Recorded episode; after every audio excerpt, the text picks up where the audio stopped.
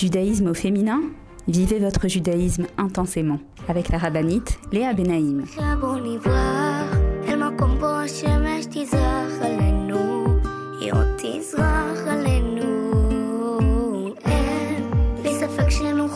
Bonjour à toutes et bienvenue sur Torah Box Radio depuis Jérusalem pour notre émission de judaïsme au féminin. Les filles, j'espère que vous allez bien.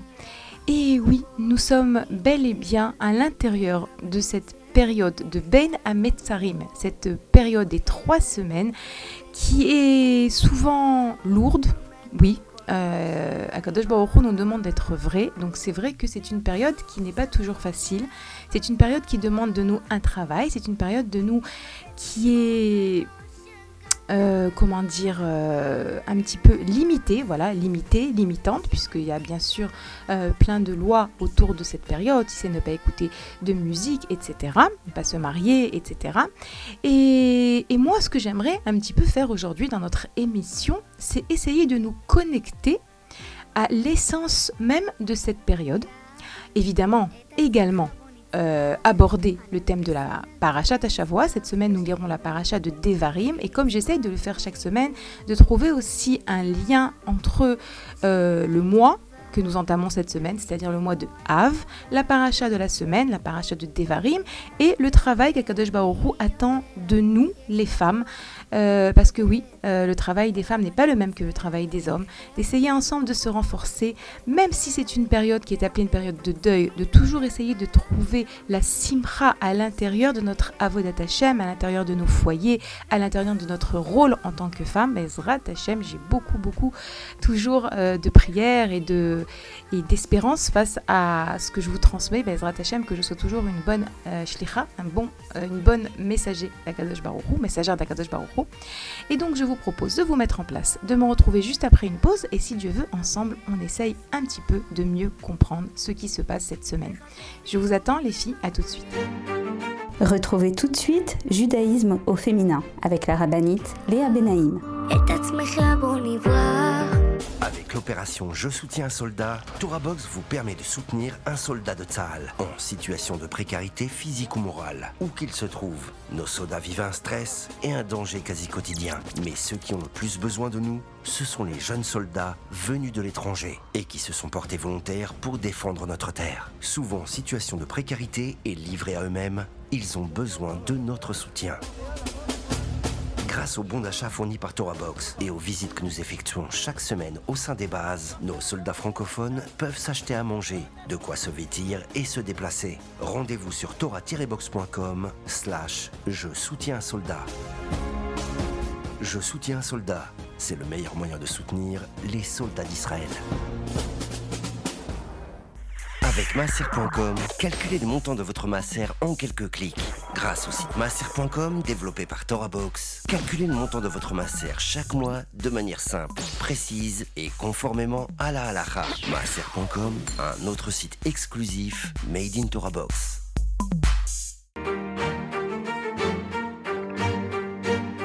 Judaïsme au féminin? Vivez votre judaïsme intensément avec la rabbinite Léa Benaïm. Revoilà pour notre émission de judaïsme au féminin sur Torah Box Radio. Comme je vous l'ai annoncé, on va essayer un petit peu ensemble de d'essayer d'entendre qu'est-ce que Kadosh Baruch nous dit pendant cette période des trois semaines. Parce que c'est vrai que entre nous, on a toujours hâte qu'elle se termine. Et ce qu'on aimerait franchement, c'est qu'elle se termine par la venue de Mashiach, qu'on n'ait pas besoin de jeûner cette année à Tisha B'Av, que Béhémet, nous ayons le mérite, la chance de pouvoir voir le troisième Beth Amikdash reconstruit. D'ailleurs, sachez que ce Shabbat, donc Shabbat qui arrive, Shabbat Parashat Devarim, s'appelle le Shabbat Chazon. Shabbat Chazon par rapport à la Haftara. Vous savez, la Haftara, c'est ce passage que nous lisons dans les Nevi'im ou les Ktuvim après la lecture de la Torah. Cette semaine, nous lisons euh, le Chazon. Chazon, c'est la vue, la vision de, du Navi Yeshayahu Ben Amotz. Et là-bas, c'est vrai qu'il décrit donc euh, l'état des Bnei Israël au moment de la destruction du premier Beth Amikdash, etc. Et par rapport à cette Haftara, la paracha son nom de Shabbat Chazon. Et ce mot Chazon qui veut dire vision, euh, Rabbi Levitzrak de Berditchev nous enseigne que ce Shabbat, chaque juif a la possibilité de voir le troisième Beth Amikdash, de s'imaginer le troisième Beth Amikdash. Vous savez, aujourd'hui, euh, le coaching est très très développé, les gens ils adorent le coaching et Béhémet, euh, il y a beaucoup de choses vraies dans le coaching qui entre nous euh, apparaissent déjà dans la Torah parce que moi j'aime bien, euh, puisque j'étudie beaucoup la psychologie, j'aime bien toujours retrouver dans nos, chez nos sages les, les, sources de tout ce qu'aujourd'hui on nous conseille de faire au niveau psychologique, au niveau thérapeutique, etc. Et c'est vrai que dans le coaching, il y a aussi cette notion de razon je vous avoue que j'ai pas le mot en français là qui me vient, vision, mais il doit avoir un mot plus adéquat dans le monde du coaching, euh, qui est d'essayer de s'imaginer. Lorsqu'une personne, par exemple, elle va, euh, elle décide de se faire euh, suivre par un coach, par une coach. entre parenthèses, les filles, c'est toujours mieux pour une femme d'aller se faire suivre chez une coach ou une psychologue que chez un. Et à l'inverse, pour un homme, évidemment se faire suivre par un coach, par un psychologue. Maintenant, évidemment, chacune, euh, elle pose la question à son rave, mais voilà, on, peut comprendre la logique euh, de ce que je viens de dire. Donc, très souvent, voilà, imaginez que vous décidez que vous voulez euh, recevoir de l'aide pour, disons, réussir à maigrir. Ok? Donc, vous allez chez une coach et une des choses que celle-ci va vous faire, elle va vous, vous amener à vous imaginer tout ce que vous gagnerez à faire ce régime, à changer votre mode d'alimentation, à, vous trouver plus belle dans la glace, etc., à travers le fait qu'elle vous projette dans ce que vous désirez, cela vous donne les forces, entre autres, hein. évidemment il y a d'autres outils, etc., mais ça vous donne également les forces de, euh, de faire les efforts nécessaires pour cela. Et Béhémet, un petit peu, quelque part, ce Shabbat qui arrive, sachez que c'est un très très très grand Shabbat.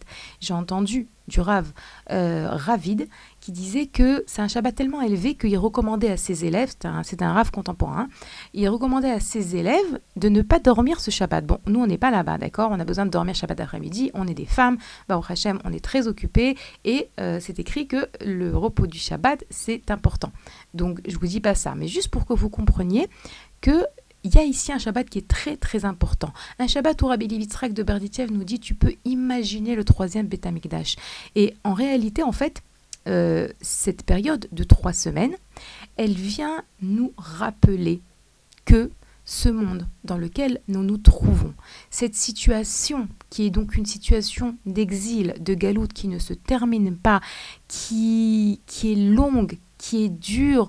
Vous savez, euh, dans le, rêve de, Daniel, euh, vous savez, dans, le livre de Daniel, on voit que Daniel fait un rêve et il voit des animaux sortir de l'eau. Et chaque animal qu'il voit sortir correspond à un des exils que le Ham Israël a traversé. Le dernier exil, donc l'exil, donc l'exil actuel dans lequel nous nous trouvons, qui est appelé l'exil de Édom, ce qu'il voit sortir de l'eau Daniel, c'est un, animal euh, très très effrayant qui est un mixte de plusieurs animaux en même temps. Et Béhémet, c'est vrai que l'exil dans lequel nous nous trouvons, euh, il est appelé aussi Théom, l'abîme dans la Torah. Pourquoi?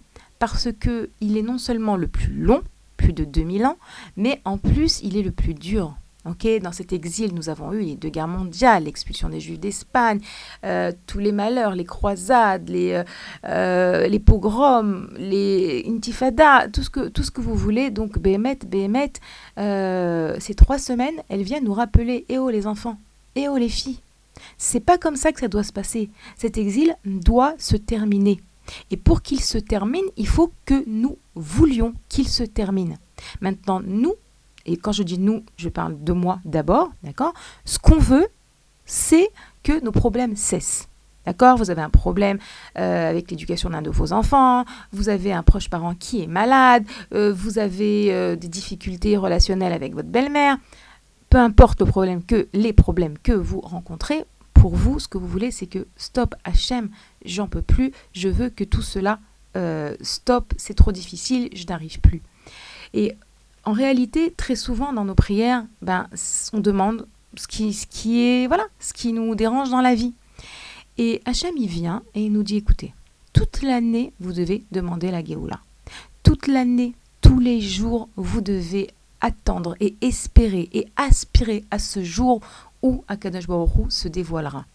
Mais voilà que si vous ne faites pas assez le travail toute l'année, je vous envoie ces trois semaines qui ne sont pas des semaines de souvenirs. Ça, c'est une notion que je ramène souvent. Les fêtes, et là, les trois semaines de deuil, ce ne sont pas des semaines, des jours où nous nous souvenons d'événements passés. Parce que le souvenir, c'est quelque chose de passif. Non. Chez nous, le souvenir, c'est quelque chose d'actif. Ce sont des semaines pendant lesquelles nous devons pas stam euh, faire semblant d'être triste, d'accord? Ou pas stam faire semblant euh, de se sentir euh, d'humeur morose, d'accord? C'est pas ça le but.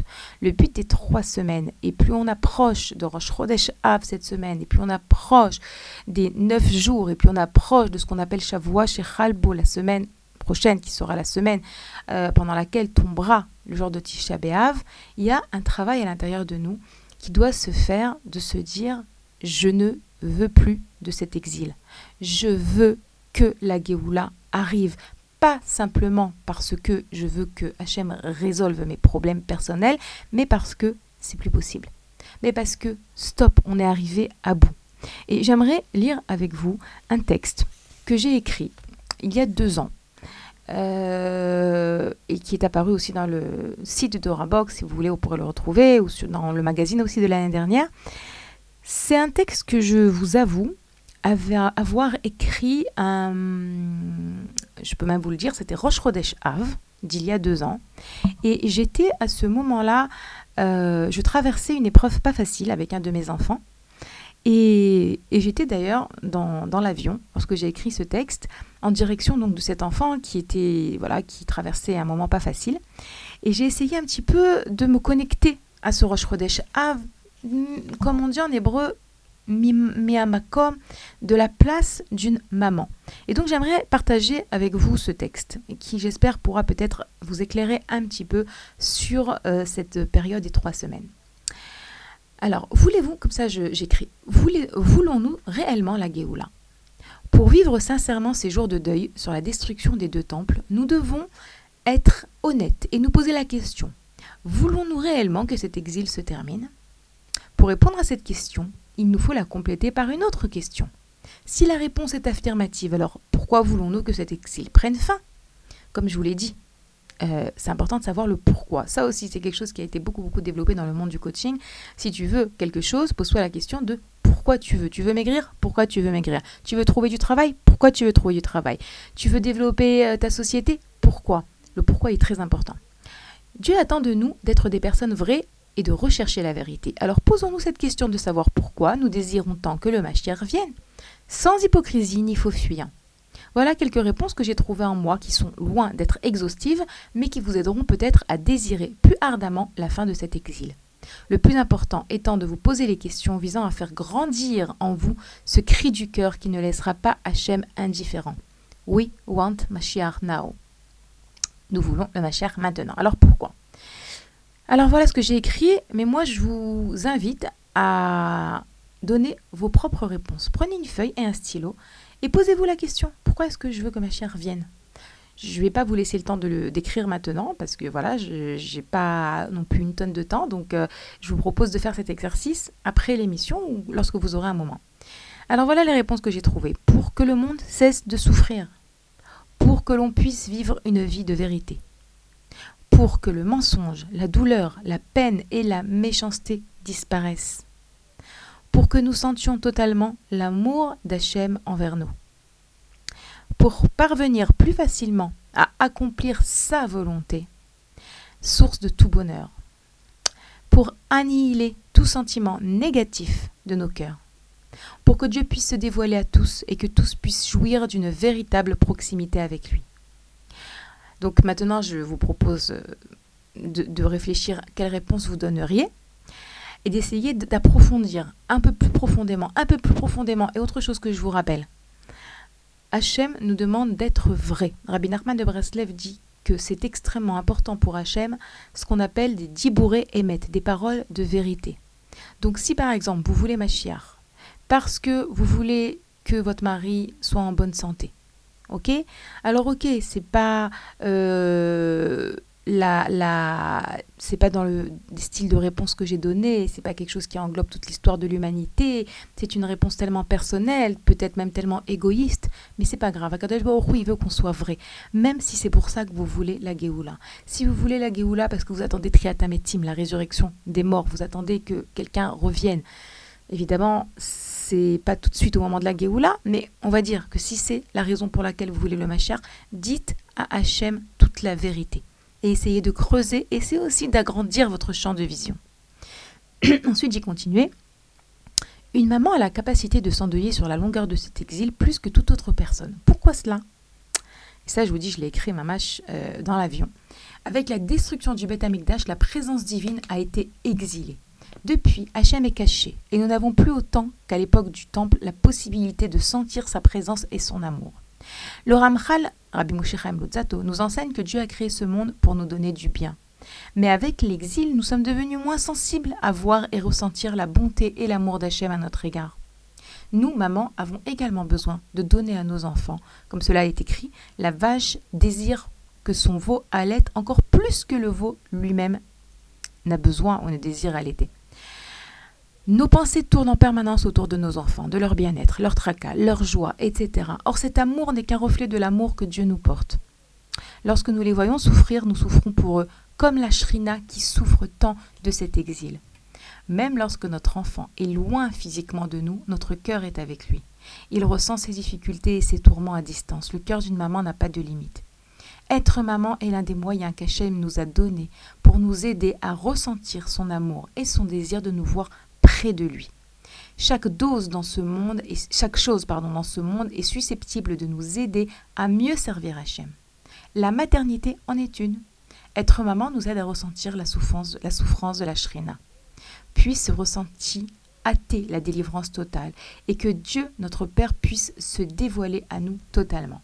Bon, l'article n'est pas terminé, mais on va dire que euh, pour aujourd'hui, voilà, c'est ce que je voulais un petit peu vous transmettre. J'espère que vous avez un petit peu compris le sens, le premier en tout cas, la première idée que j'essaye de vous transmettre sur le sens et l'importance de se connecter à ces jours-là, de, de, de, ce qu'il y a de plus vrai en nous, de ce qu'il y a de plus euh, en recherche de vérité. Et bien sûr, Bezrat Hashem, on aura encore la semaine prochaine dans laquelle je vous expliquerai encore des notions sur ces, ces, jours, ces jours qui sont, qui, qui sont dans lesquels on sent de manière tangible l'appel d'Akadosh Baruchou et, et Bezrat Hachem qu'on fasse, voilà, ce que je demande à Hachem, c'est qu'il nous permette de demander la Géoula réellement du fond du cœur, de nous endeuiller, pas pour de semblant, pas de faire euh, semblant de voilà d'être euh, de mauvaise humeur ou d'être triste, de réellement vouloir qu'Akadosh Baruch se dévoile dans ce monde. Les filles, on va faire une pause et on reprendra juste après. Je vous rappelle que vous pouvez toujours nous écrire à l'adresse mail suivante radio-tora-box.com. A tout de suite les filles, je vous attends. La la la la dum, da.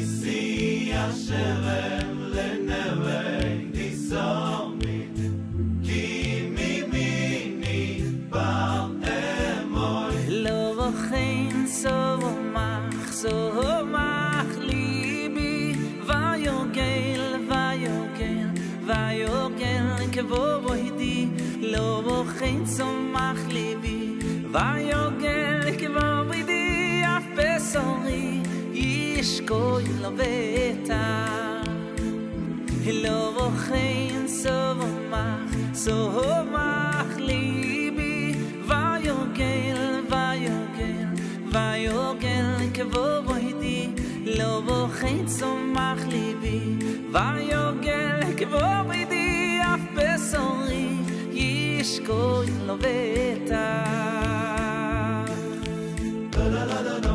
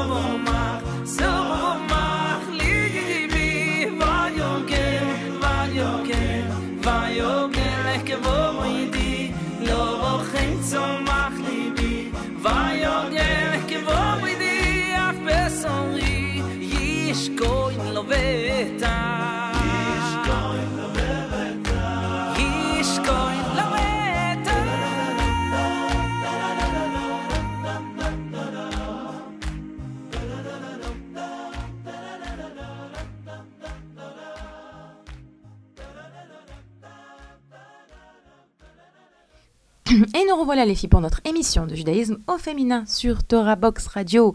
J'espère que euh, vous êtes toujours là avec moi.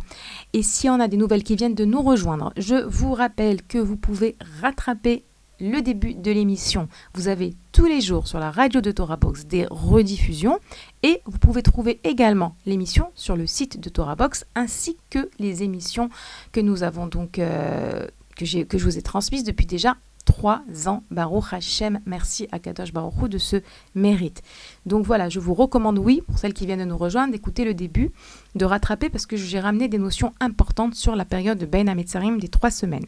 Et là, maintenant, avec vous un petit peu, j'aimerais qu'on se penche sur la paracha et comme je vous, ai, je vous l'ai annoncé, euh, on va voir comment tout est lié. Tout est lié dans notre vie, la paracha, les trois semaines, le mois de Av qui commence cette semaine, etc.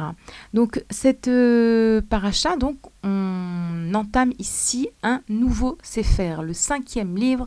Nous avons ensemble traversé, étudié, vécu Bereshit, Shmot, Vaikra, Bamidbar, de la création du monde, la vie des Avot, des Imaot, euh, Israël qui arrivent en Égypte, l'exil d'Égypte, la sortie d'Égypte, l'ouverture de la mer Rouge, les 40 ans dans le désert, les lois, le Mishkan, la construction, les plaintes, le, don de la Torah, tout ça, tout ça. Et maintenant, on a un nouveau livre. A priori, on ne comprend pas parce que ça y est, dans le, la fin du Sefer Bamidbar, euh, la semaine dernière, en fait, bah, on est arrivé au bout des 40 ans dans le désert. Les Israël s'approchent de la terre d'Israël, font les guerres nécessaires pour pouvoir rentrer en terre d'Israël et continuer à conquérir cette terre avec Yoshua bin Nun, l'élève de Moshe Rabbeinu. Et, et puis on a un nouveau livre, ce livre qui s'appelle Dvarim. Dvarim, c'est aussi Diburim, des paroles. Jusqu'à maintenant, Moshe Rabbeinu était le vecteur de la parole d'Hachem. Le livre de Shmot et de Bamidbar, c'est Moshe Rabbeinu qui transmet, qui transmet, qui transmet les mitzvot, les lois, la Torah, comment se comporter, quoi faire. Et là, dans ce livre de Devarim, je trouve ça très très très émouvant parce que ce livre, c'est un peu un récapitulatif des 40 ans dans le désert, dans lesquels Moshe Rabbeinu va essayer quelque part de transmettre au Bnei Israël les clés du bonheur, les clés de la conquête de la terre d'Israël, les clés pour réussir à servir Hachem réellement, totalement, les clés pour comprendre la Torah, pour vivre la Torah. Et, en fait, c'est un livre entier dans lequel on a beaucoup de récapitulatifs, on a des mitzvot qui reviennent, on a des remontrances aussi de la part de Moshe Rabbeinu. Et moi, j'aimerais me pencher un petit peu aujourd'hui sur donc la première paracha, celle de cette semaine, la paracha de Devarim, et Moshe Rabbeinu qui va euh, donc faire des remontrances au Bnei Israël. C'est extrêmement intéressant euh, de voir comment et d'apprendre de Moshe comment on fait des remontrances si déjà on en fait. Ça, c'est aussi une question qu'on abordera Bezrat Hashem. Alors, je vous lis euh, le premier verset et le premier Rashi, et ensuite encore un autre Rashi, le deuxième ou le troisième, le troisième, je pense. Et vous allez voir combien est-ce que cette paracha euh, ce passage nous apprend par rapport à notre vie, par rapport à nos vies, par rapport à notre manière de communiquer également. Donc voilà, Elea Devarim Asher Diber Moshe El Kol Israël Be'ever Ayarden Bamidbar Ba'arava Mol Souf Ben Paran ou Ben Tofel Velavan Vachatzerot Vedizav. Ok, on traduit. Celles-là sont les paroles que Moshe a déclarées à tout Israël, de l'autre côté du Yarden, dans le désert, dans la plaine, face à Souf, entre Paran et entre Tophel, et Lavan, et Hatzerot, et Dizaav. On voit ici une énumération d'endroits, et entre nous, ces endroits, on les connaît pas même pas tous. On les a même pas vus dans l'histoire du peuple juif. Alors, Bien sûr, Rachi est là toujours pour nous éclairer. D'ailleurs, d'ailleurs, d'ailleurs, euh, j'ai oublié que cette année, si je ne me trompe pas, enfin cette année tout le temps, si je ne me trompe pas, le 29e, euh, le 29 Tammuz, c'est la Iloula de Rachi. Donc voilà, si vous écoutez en plus cette émission le 29 Tammuz, euh, voilà, j'espère que je ne me trompe pas. Euh, que c'est bel et bien euh, la Eloula de Rachi le 29 Tammuz. En tout cas, si vous écoutez cette émission et que vous écoutez Rachi, il y a une manière de se connecter aux tzadikim à travers le fait d'étudier leurs écrits, d'étudier euh, leur vie. Donc Rachi qui est toujours là pour nous éclairer lorsqu'il y a quelque chose que nous ne comprenons pas dans la Torah. Donc je vous lis Rachi. Celles-là sont les paroles. Étant donné que ce qui va suivre est constitué par des remontrances et que le texte énumère ici tous les lieux où ils ont irrité Hachem, il dissimule les méfaits et ne les cite que par allusion afin de ménager l'honneur d'Israël. Par exemple, il emploie le mot Bamidbar dans le désert et continue Rachid de nous expliquer, ce n'est pas dans le désert qu'il se trouvait, mais dans les plaines de Moab. Pourquoi parler du désert? Parce que c'est dans le désert qu'ils l'ont irrité lorsqu'ils ont dit Si seulement nous étions morts par la main d'Hachem dans le pays d'Égypte. Ensuite, c'est écrit Dans la plaine, et Rachid nous explique, ça veut dire quoi dans la plaine? Ça veut dire à cause de la plaine. Lorsqu'ils ont péché avec, Baal Peor, Achitim dans les plaines de Moab. Je vais d'abord un petit peu essayer de vous expliquer où Rachid va en venir et puis je reprendrai le Rachid dans les mots. Déjà ici, Rachid nous apprend quelque chose de très important. Moshe, il se sent le devoir de faire des remontrances au Bnei Israël. Mais attention, il va ici leur faire des remontrances sur des événements qui se sont passés il y a bien longtemps, il y a de longues années. Et pourtant, c'est le moment qu'il trouve le plus adéquat. Et pourquoi? Parce qu'il y a plusieurs raisons à cela. D'abord parce que Moshe leur a largement prouvé combien il les aimait. Moshe, c'est toujours difficile de parler de Moshe Rabbeinu parce que, évidemment, l'homme le plus grand de tous les temps, comment est-ce qu'on peut essayer de le décrire, comment est-ce qu'on peut essayer d'appréhender quelque chose de Moshe Rabbeinu, mais on est là pour apprendre. Et Moshe, c'est celui qui a voué sa vie au âme Israël. Toute sa vie, c'était pour le Ham Israël. Je vous rappelle que lorsque les Israël ont fauté de la faute du veau d'or, Moshe a dit à Hachem, Hachem, efface-moi de ton livre, mais ne fais pas du mal à un, un, ongle des Israël. Moshe, il aime les Israël. Alors pendant les 40 ans, les Israël, ils ont eu des moments où ils ont douté de cet amour, lorsqu'ils avaient envie de autre chose que de la manne, lorsqu'ils avaient soif, etc. Mais en réalité, à la fin de ces 40 ans, Moshe Rabbeinu les prépare à rentrer en terre d'Israël. Ça y est, même les dernières guerres qu'il fallait faire avant l'entrée en terre d'Israël, Moshe les a faites. Et donc, les Israël sont prêts à rentrer. Moshe, il se dit que maintenant, ça y est, ils ont confiance en lui. Et ça, c'est la clé. C'est hyper important lorsqu'on veut faire une remontrance. Et je vais deux minutes vous dire quand est-ce qu'on fait une remontrance. Est-ce qu'on a le droit de faire une remontrance Mais déjà, si je parle déjà de remontrance, il faut que la personne qui soit en face de nous ait une totale confiance en nous. Alors je m'explique.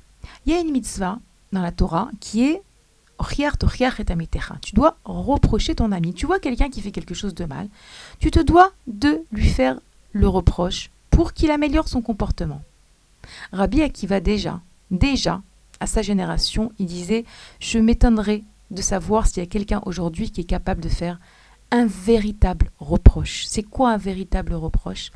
C'est un reproche dans lequel il n'y a aucun, aucune euh, subjectivité.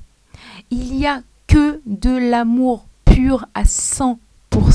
Il n'y a pas mon ego qui veut prouver quelque chose. Il n'y a pas euh, des sentiments négatifs en moi, de jalousie ou de haine ou de rancœur qui se mêlent. C'est reprocher réellement, comme Moshe Rabbeinu, de manière tellement, tellement pleine d'amour. D'ailleurs, qu'est-ce qu'il nous a dit ici, Rachid, que je viens de vous lire? Il dit que Moshe Rabbeinu ne va pas euh, leur faire des reproches de manière directe. Il va nommer les endroits dans lesquels ils ont fauté, et ces endroits viendront faire allusion aux fautes qu'ils ont faites, de manière très, allusion, de manière très allusionnée. Ça aussi, c'est parce que Moshe les aime. Et donc, nous, ça nous arrive dans la vie. Oui, on doit faire des reproches à nos enfants, peut-être à notre mari, à chacune de vérifier. Est-ce que c'est Nahon Est-ce que c'est pas Nahon Mais d'abord, il faut que la personne qui soit en face de nous, ait confiance en nous. Deuxièmement, vous allez dire, bon, bah, mes enfants, c'est sûr que je les aime, donc c'est sûr que j'ai le droit de leur faire des reproches. Non Même Moshe Rabbeinu, qui aime les Israël, comment est-ce qu'il leur fait des reproches? Il fait des allusions. Et pourquoi nous dit Rachi par respect pour eux, afin de ménager l'honneur d'Israël. Donc d'abord, ça ne suffit pas d'aimer, parce qu'on voit que Moshe les aime, et pourtant, il le fait de manière très, très, très euh, fine. Pourquoi? Pour ménager l'honneur d'Israël. Comme Rachid nous le dit en hébreu, Mipne Kvodan chez l'Israël. On doit apprendre de Moshe Rabbeinu. Et vous savez, on apprend ça même d'Akadosh Baruch On apprend combien est-ce qu'il faut savoir respecter l'honneur d'autrui. Je vous ai parlé la semaine dernière de la mitzvah de Havat Israël, qui est une mitzvah qui est tout le temps, toute l'année, euh, une des plus importantes, voilà, selon Rabbi Akiva, selon Yael Zaken, mais en particulier pendant la période des trois semaines, parce qu'on sait que tant que le Beth Amikdash n'est pas reconstruit, c'est parce que nous n'avons pas euh, réparé les fautes qui ont entraîné la destruction du Beth Amikdash. Et on sait que le deuxième Beth Amikdash a été détruit à cause de la haine gratuite. Donc combien est-ce qu'on doit faire d'efforts cette semaine pour, ces trois semaines et toute l'année, je le répète, pour aimer l'autre Eh bien, j'ai entendu du Rav Moshe Boyer qui disait que aimer l'autre, c'est aussi le respecter. Et on apprend ça d'Hachem. Hachem, il nous respecte. Le Rav Boyer disait qu'une des preuves du respect qu'Hachem a envers nous, c'est le fait qu'il nous ait donné le libre arbitre. C'est intéressant, c'est profond, mais juste par rapport au fait d'apprendre à respecter l'autre. Et même nos enfants, oui, dire non, il y, a, beaucoup comme ça euh, de gens qui pensent que euh, les enfants doivent respecter les parents, et, et puis c'est ce qui est de plus important. Non, bien sûr, on doit respecter nos parents, mais les parents se doivent aussi de respecter les enfants. Lorsque je dis ça, je ne parle pas de, par exemple, mes parents. On ne doit jamais regarder dans la vie ce que l'autre me doit, mais ce que nous, nous devons. Oui, nous qui sommes parents, devons aussi apprendre à respecter nos enfants à travers par exemple le fait de ne pas dire du mal d'eux, ça aussi ça fait partie des lois de la Shonara, à travers le fait de respecter euh, qui ils sont, de les accepter. Et je ne sais pas si vous voyez où je veux en venir, parce que je sais qu'il y a beaucoup de parents qui pour eux, non, non, non, non, non, non, non, non, c'est aux enfants de respecter, point. Non, on doit respecter toute personne. On doit respecter notre mari, nos parents, nos voisins et aussi nos enfants. Ils font aussi partie du Ham Israël. Donc si on veut leur faire un reproche, premièrement, ça doit être fait de manière intelligente, pas dans un moment de colère. Ça doit être fait de manière fine, pas de manière où, vous savez, Rabbi Nachman enseigne que lorsque tu fais un, mauvais reproche à une personne, donc ce qui est très souvent le cas, c'est comme euh, si que tu remuais quelque chose qui avait une mauvaise odeur. Imaginez, vous remuez une poubelle et eh bien l'odeur, elle se propage. Rabbi Nachman enseigne que lorsqu'on fait une mauvaise remontrance, on aggrave la situation. Parce que de nouveau, l'enfant ou la personne ou le mari n'a plus confiance en lui, et puis même l'enfant va se mettre peut-être même à douter de l'amour qu'on lui porte.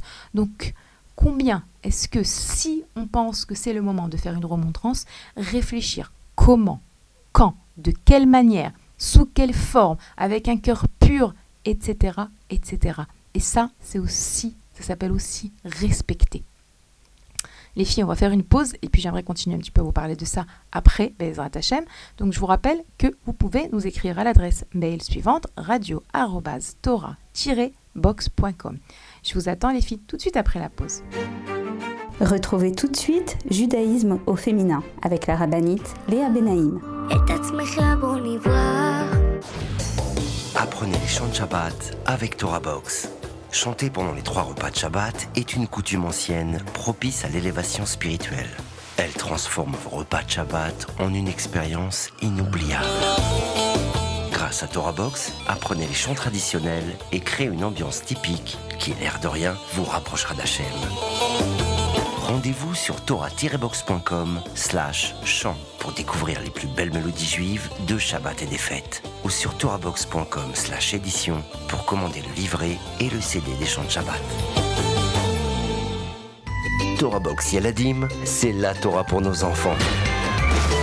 Retrouvez chaque mercredi Béni et ses amis pour apprendre la paracha de manière ludique et découvrez des vidéos pour enseigner à nos enfants la Mishnah, la Gemara, les chants de Shabbat et des histoires passionnantes de nos tzadikim. Alors rendez-vous sur torah-box.com slash pour vous inscrire et épanouir vos enfants en douceur et dans le divertissement sur la voie de la Torah et des bonnes midotes. Torah Box Yaladim, c'est la Torah pour nos enfants.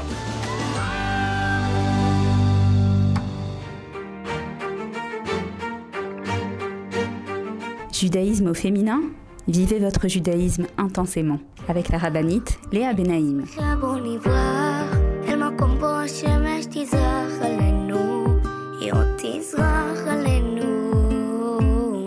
Et nous revoilà les filles pour notre émission de judaïsme au féminin sur Torah Box Radio, une émission spéciale, la période des trois semaines, la paracha de Devarim. Et là, nous sommes en train d'apprendre deux mots chez Rabbeinu comment réprimander ou faire des remontrances si nous décidons de le faire. Et comme je viens de l'expliquer, combien est-ce que c'est important de réellement euh, se poser la question lorsque on décide qu'on veut faire une remontrance. Est-ce que c'est le moment? Comment? Est-ce que oui, je dois le faire? Maintenant, évidemment, nos enfants, nous avons par exemple l'obligation de les éduquer, de leur montrer le droit chemin. Mais lorsque, par exemple, nous voulons euh, faire une remontrance à, à une amie, à notre mari, à nos parents, combien est-ce qu'il faut être vigilant, peut-être, peut-être même parfois euh, demander conseil à un sage, et, peut-être même parfois si on a vraiment un doute, alors éviter. Parce qu'une mauvaise remontrance, comme je vous l'ai dit juste avant la pause, ça peut être tellement néfaste pour la personne que peut-être que si on ne sait pas vraiment comment s'y prendre, ou si on n'est pas sûr que cette remontrance, elle provient réellement d'un cœur totalement pur, peut-être mieux vaut éviter de la faire pour ne pas euh, aggraver la situation, pour ne pas créer un malaise, pour ne pas faire de la peine, attrister. On a une mitzvah qui s'appelle la de Ona Dvarim, lorsqu'on dit quelque chose qui fait de la peine ou qui blesse, on transgresse également un interdit de la Torah grave. D'ailleurs, entre parenthèses, il y a un livre extraordinaire que je recommande tout le temps qui s'appelle Des mots pour construire un monde meilleur. euh, de la fondation du Rafetz Rahim, dans lequel il explique en détail les lois liées à cette mitzvah de Onat, de Varim, qu'est-ce qu'on n'a pas le droit de dire, qu'est-ce qu'on a le droit de dire, comment est-ce qu'on doit parler à quelqu'un, comment est-ce qu'on ne doit pas parler à quelqu'un. Il faut vraiment apprendre ces lois. Donc je vais continuer un petit peu avec Rashi, parce que je vous ai dit, on apprend de Moshe comment faire des remontrances, on a commencé à, donner quelques euh, indications, il faut trouver le bon moment, il faut avoir un cœur pur, euh, il faut être, que la personne soit convaincue que nous l'aimons. Et Rashi continue, donc comme je vous l'ai lu dans le premier verset, on ramène beaucoup de noms d'endroits. Et euh, Rashi ramène ici Rabbi Yochanan sur les mots entre Paran et entre Tophel et Lavan. Et Rabbi Yochanan a enseigné, nous dit Rashi. Nous avons parcouru tout le texte sans y trouver d'endroit appelé Tophel ou Lavan. Ici, on a l'impression qu'on parle d'endroits qu'on ne connaît pas en fait. Et Rashi explique qu'en réalité, ces mots que Moshe a employés viennent à chaque fois faire allusion à une des fois où les bénis Israël ont fauté, se sont trompés, se sont mal comportés. Donc Rachid dit, il s'agit ici en réalité de reproches qu'il leur a adressés, par exemple pour avoir couvert la manne d'injures, qui est blanche. La manne est blanche, donc la vanne, c'est une, lorsqu'il emploie le, terme la vanne pour entre guillemets parler d'un endroit, en vérité c'est pas un endroit, c'est lorsqu'ils ont euh, dit les mots et notre âme est dégoûtée du pain inconsistant lorsqu'ils ont osé parler de la manne qui était blanche. Et pour cette mal comportée dans le désert de Paran, dans l'affaire des explorateurs, donc en vérité, ici de nouveau, on voit combien est-ce que euh, Moshe Rabbeinu est, prudent dans sa manière de faire les reproches au Israël. Il y a aussi un endroit qui apparaît ici qui s'appelle l'endroit de Dizahav. Dizahav, Qu'est-ce qu'il nous dit Rachid sur cet endroit? Il les a réprimandés à cause du veau d'or. Oui, l'endroit appelé Dizahav, c'est une allusion à la faute du veau d'or, puisque Zahav veut dire or. Euh, à cause du veau d'or qu'ils avaient fabriqué par surabondance de l'or en leur possession. Comme il est écrit, je leur ai donné beaucoup d'argent et de l'or, ils en ont fait un Baal. Et là, nouvelle euh, indication quant à la manière dont on doit faire des reproches si on veut en faire. Mon cher Abénou, en fait, non seulement il, fait les reproches de manière allusionnée, mais en plus, il va chercher des circonstances atténuantes au Bné Israël. Pour toutes leurs fautes, il va essayer de prouver, de montrer qu'en réalité, euh, ils n'étaient pas 100%, coupables. Par exemple, le mot Dizahav, entre guillemets cet endroit de Dizahav qui vient faire allusion à la faute du Vaudor, les Rachamim nous enseignent que le mot Dizahav veut dire Dai assez d'or. Et Moshe ici est en train de de nouveau les défendre en disant Mais bien sûr qu'ils sont tombés dans la faute du veau d'or, ils avaient trop d'or. Ils avaient tellement ramassé d'or à la sortie d'Égypte et à la sortie de la mer Rouge qu'ils ne savaient pas quoi faire avec cet or. Et donc ils ont été tentés d'utiliser cet or pour construire le veau d'or. Combien est-ce que Moshe Rabbeinu les juge favorablement? Et ça, Béhémet, c'est une leçon euh, pour tout ce qui concerne notre relation à autrui. J'en ai parlé la semaine dernière avec l'image du iceberg. Vous pouvez réécouter l'émission de la semaine dernière. Le iceberg, nous dit le Zilberberg, que lorsqu'on voit un iceberg, en vérité, on voit que le haut, on voit pas le bas. il dit, lorsque vous avez quelqu'un en face de vous qui agit de manière qui vous paraît pas normale, pas juste, etc., sachez que vous ne voyez que le haut de l'iceberg. Et juger favorablement, juger les routes, c'est savoir que derrière ce que je suis en train de voir, il y a énormément de choses que je ne sais pas sur cette personne. Et en réalité, tous les sentiments négatifs que je peux euh, ressentir envers quelqu'un, c'est parce que je l'ai jugé. Excusez-moi, c'est parce que je l'ai jugé. Et oui, les Rahamim nous disent Evedan et Kola Adam les kafsrout. Juge tout homme favorablement. A priori, vous allez dire, mais pourquoi est-ce que je dois juger? Moi, je veux pas juger, Bichlal. Je veux pas juger, je veux pas qu'on me juge.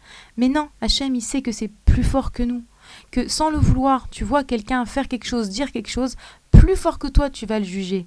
Mais on te dit, si déjà tu es tombé dans le jugement, essaye de le juger favorablement, de lui trouver des circonstances atténuantes, de te dire, en fait, lorsqu'on dit juger favorablement, il y a plusieurs dimensions. Il y a une dimension de se dire peut-être que ce que j'ai vu, c'est pas réellement ce que j'ai vu. Euh, exemple, vous voyez quelqu'un sortir d'un restaurant pas cachère. quelqu'un avec une barbe, etc. D'accord? Vous allez dire, waouh, c'est grave, même s'il n'a pas mangé dans ce restaurant pas cachère, comment est-ce que euh, il, se permet de rentrer, les gens le voient Et donc, tu te dis, euh, la première dimension de juger favorablement, c'est de se dire, peut-être que je ne sais pas tout. Peut-être que Béhémet, il y a une raison. Peut-être qu'il avait besoin de rentrer aux toilettes en urgence. Peut-être qu'il a vu par la vitre euh, un juif et qu'il voulait lui proposer de sortir, de ne pas manger ou de lui dire qu'est-ce qu'il pouvait manger là-bas. Peut-être une boisson, euh, peut-être un coca. En tout cas, il y a donc cette dimension de se dire je ne vois pas tout ce qui se passe. Il y a autre chose que je ne sais pas, peut-être. Et une deuxième dimension qui est de se dire ok, une personne réellement s'est mal comportée. Imaginez-vous euh, que vous voyez votre mari parler de manière très blessante à un de vos, enfants. Et oui, votre cœur de mère va fondre. Comment Comment est-ce qu'il ose? Ça peut laisser des traumatismes à vie, etc. Bien sûr, j'ai pas dit qu'il faut laisser une situation euh, pareille, surtout si elle se reproduit, etc. Il faut peut-être parler au mari, il faut peut-être demander à un rave de parler au mari, il faut parler à l'enfant, c'est sûr, etc. Je ne suis pas en train maintenant de vous donner des conseils ni en schlombait ni en éducation. Mais juste, lorsque vous êtes donc en train de juger ce mari qui a blessé l'enfant, se dire peut-être que aujourd'hui il a été très très rabaissé au travail. Peut-être qu'il a une mauvaise nouvelle. Peut-être qu'il a échoué un projet qui a entraîné qu'il n'est pas du tout dans son assiette et qu'il n'est pas capable d'éduquer et que ça lui est sorti plus fort que lui. Peut-être qu'il reproduit quelque chose qu'il a vécu dans son enfance et qu'il n'a pas encore les forces pour réagir différemment. Donc, juger favorablement, c'est dans tous les cas regarder la personne qui est en face de nous et se dire en dessous du haut de l'iceberg, il y a un monde entier. Comme ça nous dit le Rav Zilberberg Yehudi ou Olam Malé, euh, Mikzato Megoulé Verubo Nistar. Le juif est un monde entier, un petit peu de lui est dévoilé et la majorité de lui est caché. D'ailleurs, une fois, j'avais fait à mes élèves euh, un, magnet comme ça pour mettre sur le frigidaire avec l'image euh, du magnet, l'image du iceberg, pardon, et la phrase comme ça du Rav Zeberberg. Encore, je continue avec Rachi, oui, oui, oui, j'ai pas terminé avec Rachi.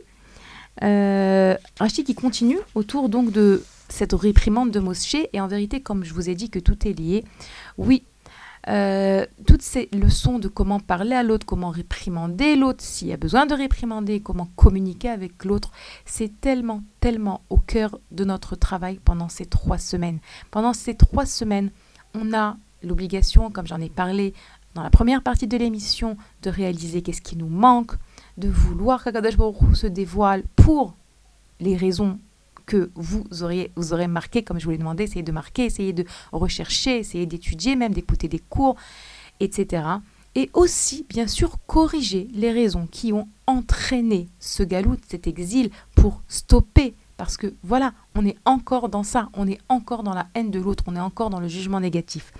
Et voilà donc que le troisième verset de la paracha, on a également un enseignement intéressant de Moshe Rabbeinu. Ce fut dans la quarantième année, au onzième mois, au premier du mois. Cela nous apprend qu'il ne leur a adressé des remontrances qu'à l'approche de sa mort, comme je vous l'ai dit tout à l'heure. Et de qui a-t-il appris qu'il fallait agir ainsi? De Yaakov, qui n'a réprimandé ses fils qu'à l'approche de sa mort. Il a dit Réhouven, mon fils, je vais te dire pourquoi je ne t'ai pas adressé de remontrances pendant toutes ces années. Afin que tu ne me quittes pas pour aller t'attacher à mon frère Esav. Réhouven, Akadosh Baruch, euh, Yaakov va le réprimander à la fin. Pourquoi? Parce que Yaakov s'était dit si je le réprimande sur le feu de l'action, ou lorsqu'il est encore fragile, il n'est pas encore construit, eh bien peut-être qu'il va se désespérer de lui-même et qu'il va se dire eh ben, je suis un bon à rien, ça aussi, c'est un des dangers de lorsqu'on euh, réprimande quelqu'un. Moi, je sais qu'il y a une fois euh, une amie à moi qui avait des gros problèmes de schlambaït et qui avait demandé à une rabbinite qu'est-ce qu'elle devait faire. Une rabbinite qui est spécialisée dans le schlambaït. Et cette rabbinite, elle lui avait dit regarde, avant d'entreprendre quoi que ce soit, avant d'essayer de t'expliquer avec, ton mari, avant de l'envoyer chez un rab, avant quoi que ce soit, pendant deux semaines, tu lui fais tous les jours des compléments. Pour lui donner confiance en lui, qu'il est un bon mari, pour t'habituer à voir le bien en lui. Après, tu pourras envisager de faire quelque chose. De nouveau, euh, continue et il dit Il existe quatre raisons de n'adresser des reproches aux gens qu'à l'approche de sa mort. Il dit Pour n'avoir pas, après avoir blâmé, à devoir blâmer encore. Pour que celui que l'on a blâmé, rencontrant l'auteur du blâme, n'ait pas honte, comme l'enseigne dans le Sifri. Aussi, lorsque tu fais un reproche à quelqu'un, maintenant évidemment, on ne parle pas de nos enfants, on ne parle pas du quotidien, mais voilà, tu veux faire un reproche, j'en sais pas moi, à quelqu'un avec qui tu travailles. Bien sûr, tu vas pas forcément attendre euh, la fin de ta vie, et puis de nouveau, c'est pas toujours forcé qu'il faut le faire ce reproche, comme je l'ai expliqué, Rabbi Akiva qui dit attention, on n'est pas euh, du niveau d'en faire des reproches, etc. Mais si tu dois le faire, par exemple, c'est un employé que tu as, il y a quelque chose qui a été mal fait, tu es obligé de faire ce reproche pour que la personne s'améliore, etc. Choisir le bon moment, permettre à la personne d'avoir confiance en toi et aussi d'avoir confiance en elle pour ne pas qu'elle se désespère d'elle-même. Parce que c'est ce qu'il y a de plus grave si la personne n'a pas confiance en elle et qu'elle se désespère d'elle-même, eh ben, il n'y a aucune chance pour qu'elle se construise de cette remontrance. Et donc le rachis termine avec les mots Il en a été de même pour Yoshua, qui n'a adressé des remontrances à Israël qu'à l'approche de sa mort, de même pour Shmuel, de même pour David, à l'égard de son fils Shlomo, etc.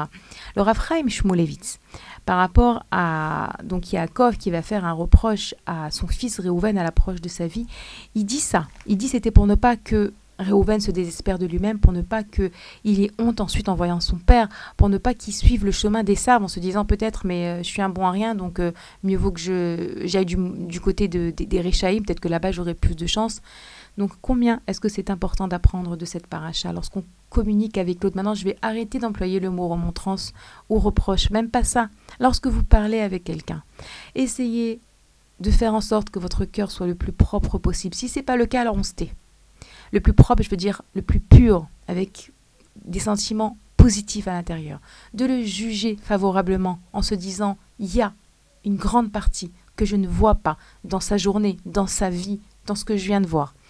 Savoir trouver le moment savoir lui montrer combien je l'aime, savoir lui donner confiance en lui. Et donc, Bémet, Bémet, ça fait partie de notre travail d'aimer notre prochain comme nous-mêmes pendant cette période de Bein Tsarim. Et Bezrat Hashem, la semaine prochaine, qui sera donc réellement ce qu'on appelle Shavua chez Khalbo, on rentrera encore plus dans le vif du sujet de comment euh, faire venir le Mashiach, en fait, c'est ça, c'est ça le but. C'est faire venir le Mashiach en réussissant à, à, à pousser ce cri du cœur, c'est toi Hachem. On est prêt on est prêt, on veut ta Géoula. Les filles, je vous remercie d'avoir passé ce moment avec moi. Je vous rappelle que notre émission est rediffusée tous les jours sur la radio de Torah Box à une horaire différente. Comme ça, vous pouvez euh, la réécouter, la recommander à une amie et aussi, si vous voulez, nous écrire à l'adresse mail suivante radio-tora-box.com. À très bientôt, les amis. Une bonne semaine à toutes.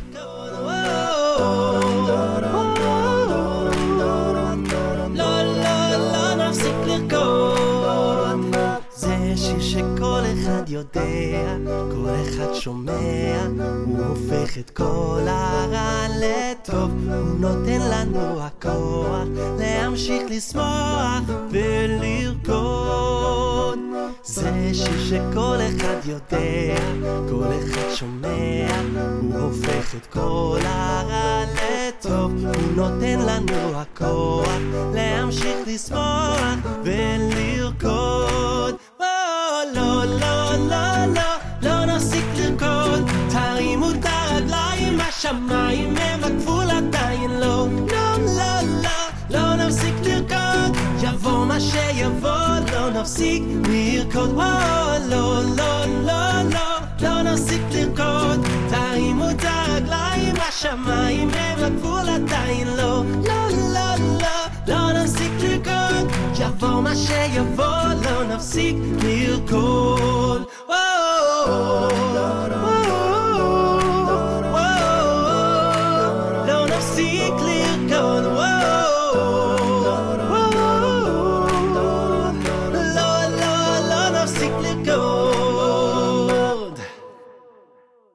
זה ששיש לו את הקצב, כמו את העצב, זה ניגון ששר טוב להודות. נעשה יחד לחיים, נשלב ידיים ונרקוד.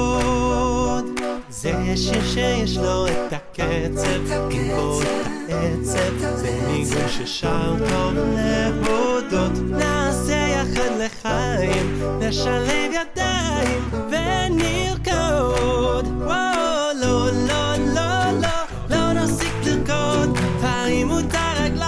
השמיים הם הגבול עדיין לא, לא, לא, לא. לא נפסיק לרקוד, יבוא מה שיבוא, לא נפסיק לרקוד, וואו, לא, לא, לא, לא. לא נפסיק לרקוד, תרימו את הרגליים, השמיים הם הגבול עדיין לא, לא, לא, לא. לא נפסיק לרקוד, יבוא מה שיבוא, לא נפסיק לרקוד.